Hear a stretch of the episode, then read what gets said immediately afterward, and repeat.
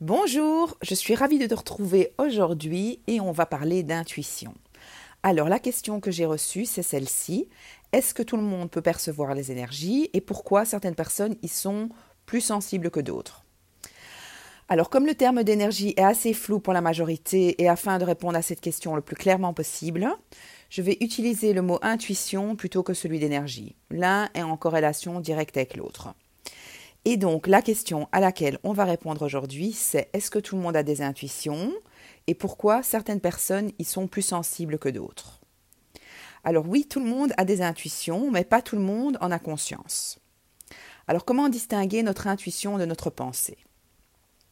Alors une, intuition, c'est quelque chose qui débarque comme ça et qui semble venir de nulle part. On peut réellement faire la distinction entre intuition et pensée, parce que l'information qui provient de l'intuition porte en elle quelque chose de très fort, de très clair, et qui n'apporte avec elle aucune émotion particulière. Donc elle se présente à nous comme une évidence. Alors qu'une pensée porte généralement en elle non pas une donnée affirmée, mais une réflexion, un chemin, une histoire, et peut porter en elle toutes sortes d'émotions. Alors pour répondre à la question pourquoi certaines personnes y sont plus sensibles que d'autres, la réponse n'est pas forcément une question de sensibilité, mais au contraire de désensibilisation. Parce qu'étant petit enfant, on est très sensible aux énergies et à notre intuition. Donc ça se perd au fur et à mesure du processus d'éducation.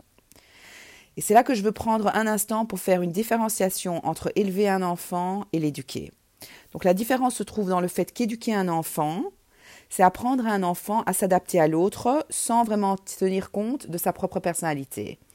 Et donc, en conséquence, l'enfant apprend à taire sa propre essence. Alors qu'élever un enfant, c'est le guider à l'épanouissement de sa personnalité dans le monde dans lequel il vit. Donc l'une, l'éducation, est dans le contrôle, qui se fait souvent par la peur d'ailleurs, et l'autre, élever un enfant, se fait dans un état d'esprit de guidance. Donc dans la, dans la compression de la personnalité et à l'hyper-intellectualisation qui peut se résulter de ce genre d'éducation, on perd notre sensibilité à notre énergie et donc à notre intuition. Donc à partir du moment où on a été éduqué à s'effacer soi-même, eh bien le soi-même ne s'écoute plus ou bien il ne s'entend plus. Des exemples très concrets de ce genre de modèle éducatif, c'est des phrases comme par exemple au moment où tu pleures, ton parent te dit euh, Tu veux que je te donne une bonne raison de pleurer? Ou bien tout comportement qui nous désolidarise de nos émotions ou qui nous ordonne de réprimer nos besoins. Donc étant adulte, le processus qui va se mettre en place, c'est j'ai une intuition, je ne l'écoute pas. Ou alors, j'entends mon intuition, mais je mets en place dans ma tête toutes sortes de raisons concrètes pour faire taire cette intuition. Parce qu'évidemment, l'intuition, bien qu'elle nous dirige dans la bonne direction, elle ne prend pas en compte les considérations très terre-à-terre que prennent notre intellect. Alors comment développer son intuition? Ben, Tout simplement en apprenant à être à l'écoute de soi. Donc non pas être à l'écoute de notre diarrhée mentale habituelle, mais au contraire, être dans le présent, en accueillant notre ressenti. Dans le podcast sur les pensées toxiques que j'ai fait, je pense, il y a deux semaines, il y a un exercice qui te permet de connaître tes pensées.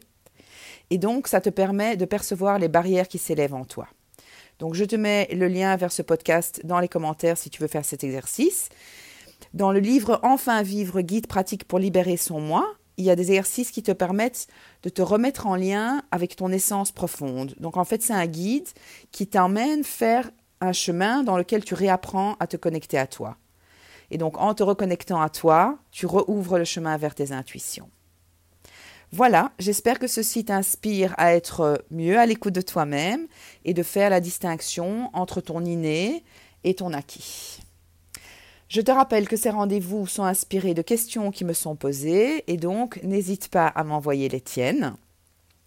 Je serai également ravie de lire tes retours dans les commentaires. Si tu aimais ce que tu as entendu, alors like-moi pour me le faire savoir. Et si tu penses que ce que je dis pourrait servir à d'autres, eh bien, je t'invite à partager. Sur ce, je te souhaite une bonne continuation et je te dis à la semaine prochaine.